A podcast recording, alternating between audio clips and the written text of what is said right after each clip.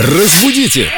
Далее! К нам присоединилась Виктория Полякова, культуролог, знаток русского языка. Вика, привет. Привет, ребята! Привет, Вика. Сегодня наши любимые фразеологизмы. И поговорим мы про ящик Пандоры. Частенько я слышу, когда люди употребляют это выражение в каком-то очень положительном значении. То есть, э, говоря об открытии ящика Пандоры, предполагается, что там какое-то сейчас волшебство невероятное оттуда снизойдет на них. Наверное, путают с рогом изобилия. Даже не знаю, с чем они путают, но они явно не знают предысторию этого выражения. Пришло к нам это выражение из древнегреческих мифов, когда люди жили-поживали, горе не знали, до момента, пока Прометей не принес людям огонь, за что прогневал Зевса, и э, Зевс отправил на землю Пандору с неким ящиком, внутри которого находились различные болезни, горести и чудовищные всякие события. И барышня эта не смогла сдержать своего любопытства, от- открыла этот ящик, и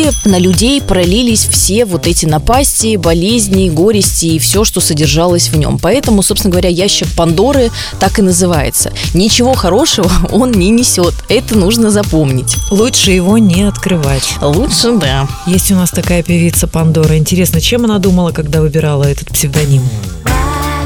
Вай. Вай, да, точно, да, да, да, да, да, да, Пандора. Кстати, а какая классная песня, правда? Это точно. Но в каждом коллективе есть такой ящичек, может быть, небольшой. И лучше его никогда не открывать. Держать его закрытым, не будить лихо, пока оно тихо. Разбудите! Далее!